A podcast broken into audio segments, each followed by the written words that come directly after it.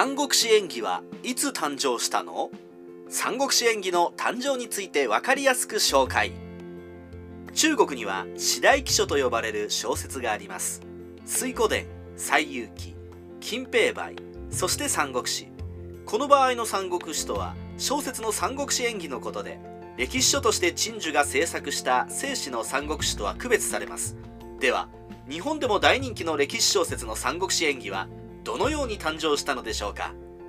三国志演義はいつ頃書かれたの？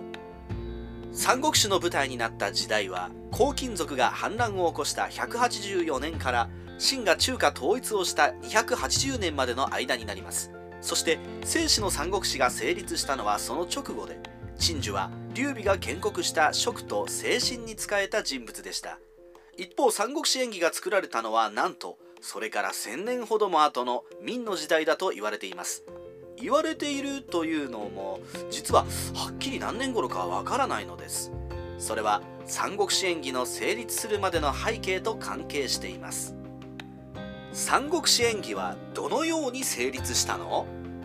小説というと一人の人物が一冊の本を書き上げるイメージがありますが三国志演義はそうではありません。正史の三国志をベースに脚色を加えて制作したわけではないのです。中国には全国各地に三国志にまつわる伝承や講談演劇が広まっていました。関羽の清流演月刀や呂布の法天画劇など三国志に登場する人物の特徴的な武器や用紙は演劇における脚色として誕生したとされています。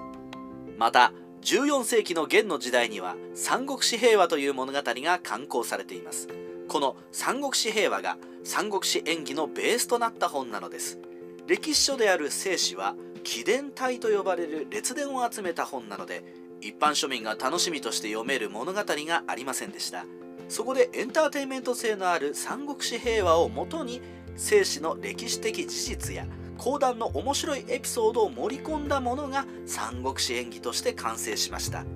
正史の主役は曹操になっていますがこれは精神が義から帝位を譲り受けた正当な国であるということを示す目的で書かれています。一方の三国志演義は読む人を楽しませるために漢王朝の血を引き仁義に熱い劉備が主役となっています。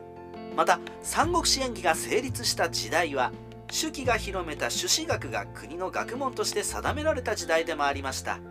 朱熹は諸葛亮のことがとても好きな人物だったのでそういった意味でも食美意の内容が受け入れられやすい空気があったのでしょう。三国志演義は誰が制作したの？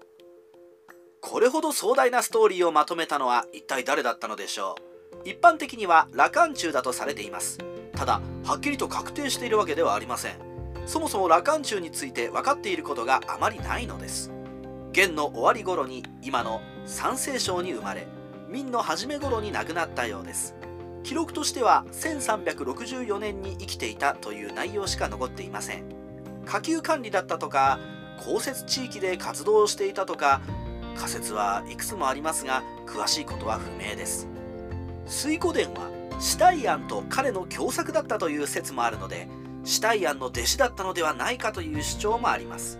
さらに三国志演義も2人の共作だった可能性もあるという人もいます。古海三人というペンネームを持っていた羅漢中。実にミステリーです。三国志ライター玉っ子の独り言。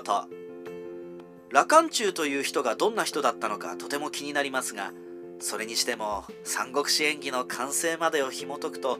中国の広さと時代の長さに感心してしまいます。少しずつ形を変えながら何百年も人々に愛され続けてきた物語なんですね。